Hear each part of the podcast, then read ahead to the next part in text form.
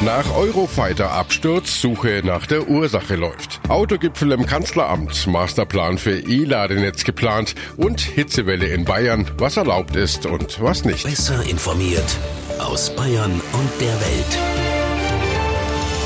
Antenne Bayern. The Break.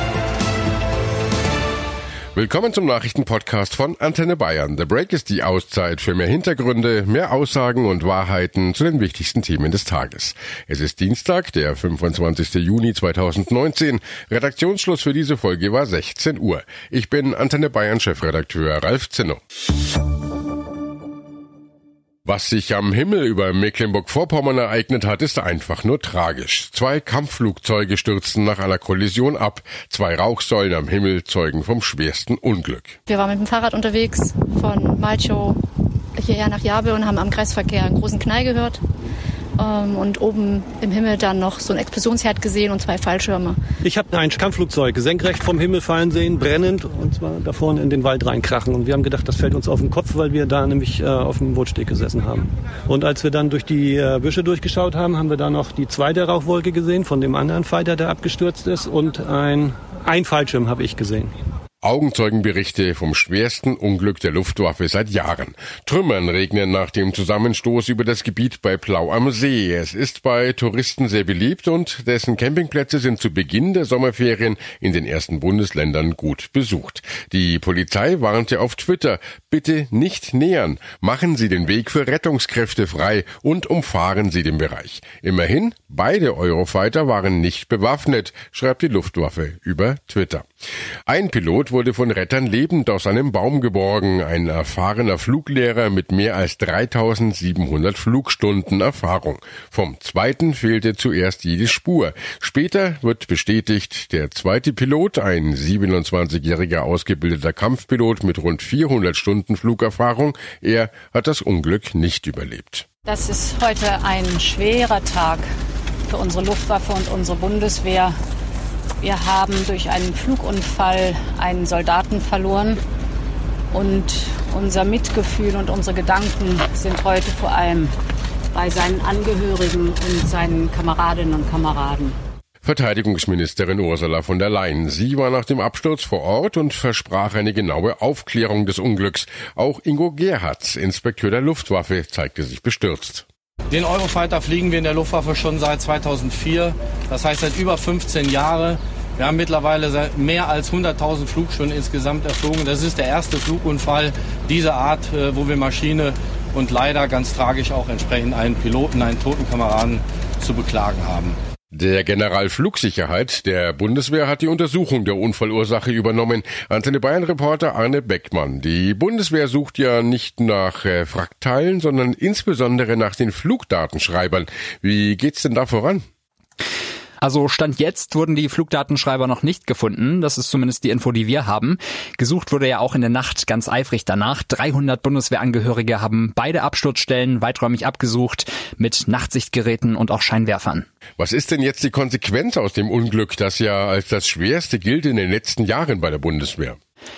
Also da auf dem Stützpunkt wird jetzt erstmal kein Jet starten, voraussichtlich die ganze Woche heißt es. Solange keine Ursache gefunden wurde, ist der Flugbetrieb da erstmal ausgesetzt und alles weitere wird sich noch zeigen. Also es gibt ja die Forderung nach einem Übungsverbot, das wird sicher noch größer diskutiert jetzt nach dem Vorfall. Und wie geht's dem Piloten, der das Unglück überlebt hat? Ja, den geht es den Umständen entsprechend ganz gut, sagt ein Presseoffizier. Er ist nicht in Lebensgefahr und stabil. Der Pilot war ja mit seinem Fallschirm in einer Baumkrone gelandet, nachdem er sich da mit dem Schleudersitz aus dem Jet katapultiert hat. Und aus dem Baum heraus ist er dann gerettet worden. In Verbindung mit den Eurofightern gibt's ja immer wieder mal negative Schlagzeilen, weil ja auch ein großer Teil gar nicht einsatzbereit ist. Also das Verteidigungsministerium spricht davon, dass die Einsatzfähigkeit der Maschinen so bei 60 Prozent liegt. Klingt wenig, ist aber im Vergleich zu den vergangenen Jahren wohl schon ein Anstieg. Und zum Thema Sicherheit wird noch gesagt, der Eurofighter ist das sicherste Kampfflugzeug in der Geschichte der Bundeswehr. Seit 2004 sei kein deutscher Eurofighter abgestürzt. Ja, bis gestern. Und äh, du hast es ja schon angesprochen, es ist eine Diskussion über die Notwendigkeit solcher Kampfübungen entbrannt. Einige Politiker sagen ja, es hätte viel mehr Opfer geben können. Ja, damit meinen die, dass die Eurofighter ja glücklicherweise im Wald und am Ortsrand runtergekommen sind. Ein paar Meter weiter hätte es auch Häuser treffen können. Norbert Möller, der Bürgermeister von Waren an der Müritz, meint, wir sind alle nochmal mit einem blauen Auge davon gekommen. Ja, die Region gilt als Touristenhochburg und er fordert deshalb, dass solche Militärübungen dort nicht mehr durchgeführt werden. Ganz ähnlich sieht das auch Almut Köhler. Sie ist die Bürgermeisterin von Silz und Nossentin und sie sagt, unser Campingplatz und eine Ferienhaussiedlung in der Region sind gerade voll besetzt gesetzt. Auch sie will, dass die Militärübungen zumindest mal geprüft werden. Wo gibt's denn eigentlich überall solche Eurofighter-Übungen? Also Überschallflieger wie der Eurofighter oder auch Tornados sind an sechs Orten in Deutschland stationiert und das zieht sich da über die ganze Karte. Das geht los an der Küste in Ostfriesland, Mecklenburg-Vorpommern, Schleswig-Holstein und es geht dann über NRW bis Bayern, also komplett über die Karte einmal verteilt und an diesen Standorten wird natürlich auch geübt. Das macht aber Krach und ist eben nicht frei von Risiken, wie ja auch der Absturz jetzt zeigt und genau deswegen werden ja auch die Rufe lauter, die Übungen mal zu hinterfragen, also zumindest mal zu prüfen, wo diese Übungen durchgeführt werden. Der CDU-Verteidigungsexperte Henning Otte verteidigt diese Luftkampfübungen. Die Bundeswehr müsse dort üben, wo sie im Bedarfsfall auch verteidige, sagte er in einem Interview. Die Eurofighter, ein typischerweise einsätziger Jet, ist 15,9 Meter lang und fliegt mit zweifacher Schallgeschwindigkeit. Er kann sowohl für Luft-Luft als auch für Luft-Bodenkämpfe bewaffnet werden. Beim taktischen Luftwaffengeschwader 73 in Lage bei Rostock sind rund 25 Eurofighter stationiert. Hauptaufgabe des Geschwaders ist die Ausbildung der deutschen Eurofighter-Piloten. Nach ihrer fliegerischen Grundausbildung in den USA werden sie in Lage speziell auf den europäischen Kampfjet geschult. 2018 unterstützen Eurofighter aus Lage auch die baltischen Staaten bei der Luftraumüberwachung. Bayern schwitzt. Sahara-Hitze treibt die Temperaturen hoch auf knapp 40 Grad. Freibäder und Eisdielen freut's, doch das Wetter birgt auch Gefahren. Für Tiere im Auto zum Beispiel. Wir erklären gleich, was erlaubt ist und was nicht. Kommen aber zuerst auf den Autogipfel im Kanzleramt zu sprechen. Das Top-Thema heißt Elektro. Was ist zu tun, um möglichst schnell möglichst viele E-Autos auf die Straße zu bringen? Eine der zentralen Fragen des Gipfels. In großer Runde wurde diskutiert über die Zukunft Zukunft der Autoindustrie in Deutschland. Anwesend waren Vorstände, Betriebsräte, Minister und Gewerkschafter und natürlich die Bundeskanzlerin. Fast drei Stunden saßen alle Beteiligten zusammen. Herausgekommen ist, ja, eher wenig. Es soll an einem Masterplan gearbeitet werden, so der Präsident des Verbands der Automobilindustrie, Bernhard Mattes, nach dem Treffen. Er zeigte sich zufrieden. Wir haben erstmal klares Bekenntnis dazu, dass wir äh, mit Entschlossenheit an den Klimaschutzzielen arbeiten werden und diese auch erreichen wollen. Dazu zählt insbesondere, wenn ich mir die Zielsetzung für CO2 2030 anschaue, also in den nächsten zehn Jahren ein klarer Fokus auf der Elektromobilität, Plug-in-Hybride und batterieelektrische Fahrzeuge. Neben den Produkten müsse auch die Ladeinfrastruktur ausgebaut werden, also das Netz an Ladestationen für diese Elektroautos. Und haben uns klar verständigt, dass wir an einem Masterplan jetzt arbeiten wollen, äh, einen Masterplan Ladeinfrastruktur, denn das ist einer der wesentlichen Punkte für die Kundenakzeptanz von neuen Produkten, die batterieelektrisch oder mit Hybridfahrzeug äh, mit Hybrid angetrieben werden. Industrie, Gewerkschaften und äh, auch die Politik hätten seinen Worten nach einen guten Grundstein für vernünftige Maßnahmen gelegt, um die Klimaschutzziele zu erreichen. Konkret sehe der Masterplan vor. Alles, was dafür erforderlich ist, die Ladeinfrastruktur in der Größenordnung auszubauen, wie wir sie brauchen, um dann bis 2030 sieben bis zehneinhalb Millionen elektrifizierte Fahrzeuge auf der Straße zu haben, was wir brauchen, um Kundenakzeptanz zu erzielen. Und äh, genau das wird Bestandteil des, des Planes sein. Die gezielten Ergebnisse für einen Masterplan sollten bei einem nächsten Treffen erörtert werden. Dann sollten auch Beschlüsse folgen. Mit Blick auf die Klimaschutzziele 2030 sagte er, Elektromobilität sei jetzt erstmal der größte Hebel. Parallel, wenn wir langfristig über 30 hinausdenken, 40, 50 Klimaschutzziel Paris, dann müssen weitere Alternativen hinzukommen, die dann auch bei anderen Anwendungen ihren Sinn machen. Und wir müssen auch darüber hinaus denken, dass wir ja nicht nur in Deutschland alleine Klimaschutz betreiben, bleiben, sondern in Europa und auch in anderen Märkten der Welt, wo andere Voraussetzungen und auch teilweise andere Bedürfnisse herrschen. Elektroautos sind bei uns in Deutschland im Moment noch eher selten auf den Straßen zu sehen. Mit diesem Masterplan soll Deutschland am Ende aber gewappnet sein, falls der E-Auto-Boom irgendwann doch noch kommt. Heiß, heißer Bayern. Hochulla lässt uns kräftig schwitzen. Ja, und was hilft dagegen? Eis essen.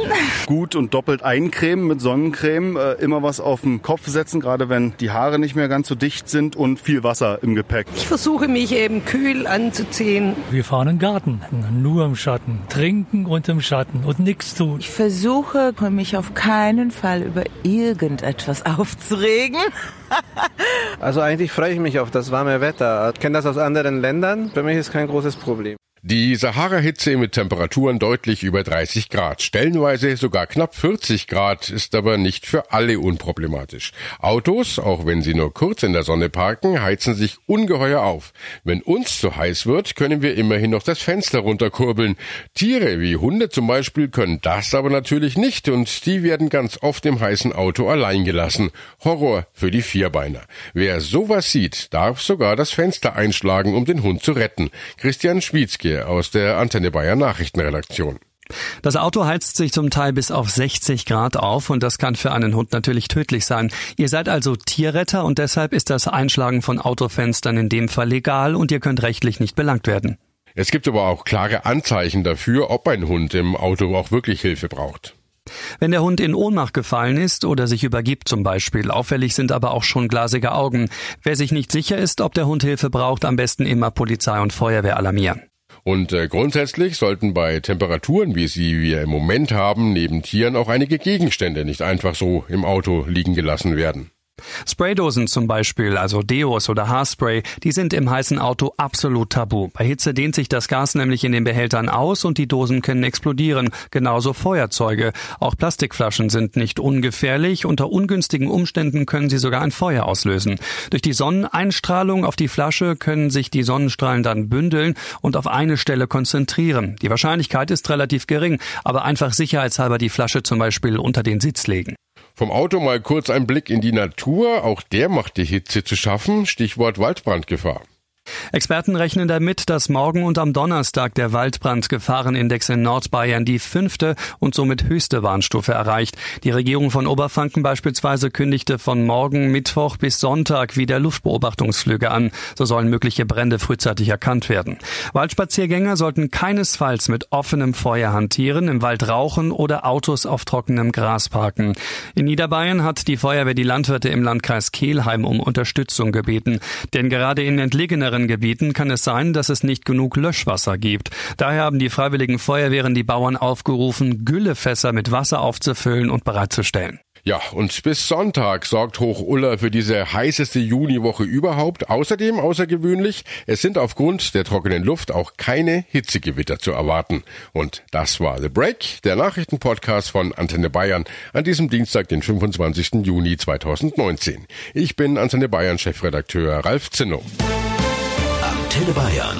Besser informiert. Jeden Tag. Zu jeder vollen Stunde auf Antenne Bayern.